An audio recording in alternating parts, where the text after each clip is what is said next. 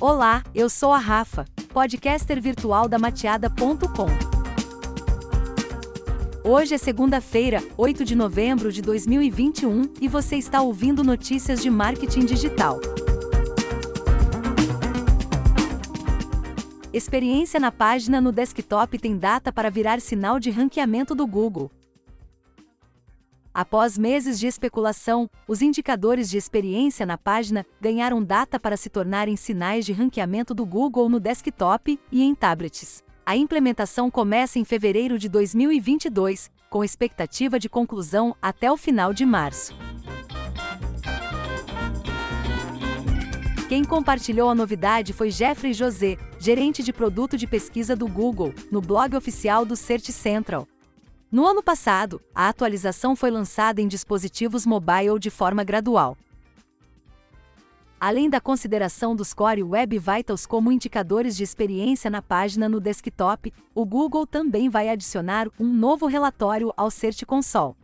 O objetivo é ajudar o webmasters a avaliar com facilidade qual porcentagem das URLs indexadas oferecem uma boa experiência ao usuário e quais medidas podem ser tomadas para melhorar esse número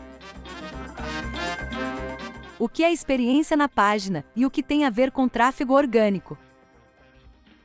A experiência na página também é chamada de Page Experience. Segundo o Google, são indicadores que medem como os usuários percebem a experiência de interagir com uma página da web.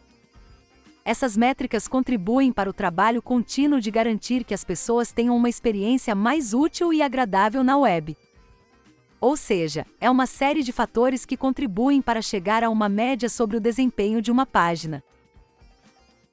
São eles: LCP, FID e CLS, os Core Web Vitals, compatibilidade com dispositivos móveis, protocolo HTTPS com certificado SSL válido, e se a página possui anúncios intrusivos como pop-ups. A única diferença entre a experiência na página para os dois dispositivos é a ausência da métrica de compatibilidade com dispositivos móveis, que não é necessária para a pesquisa no desktop. Ou seja, a compatibilidade mobile não será um sinal de ranqueamento para pesquisas realizadas no desktop. Como avaliar a experiência nas páginas do seu site? O Google disponibiliza uma série de ferramentas para avaliar os indicadores de Page Experience. Entretanto, o primeiro passo é entender o que são essas métricas e quais impactos elas podem exercer em uma página da web. Para isso, o Google criou um artigo central sobre a experiência na página. Lá, você pode acessar a documentação de cada indicador no detalhe. Também há uma seção com todas as atualizações recentes sobre Page Experience, útil para ficar a par das últimas modificações e novidades. Para ler esse artigo, vá para www.mateada.com.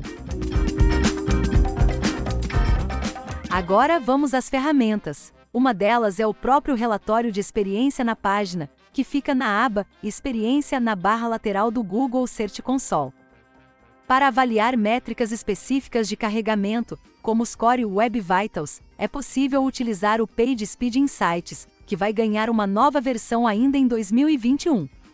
A ferramenta usa dados de campo e laboratório para indicar quais aspectos do carregamento de uma página precisam ser otimizados. O que profissionais de marketing digital podem esperar? Não há motivo para pânico. Se você já encarou a adição do Page Experience em dispositivos mobile no ano passado e não identificou grandes flutuações de tráfego, é provável que o cenário se repita para a implementação no desktop.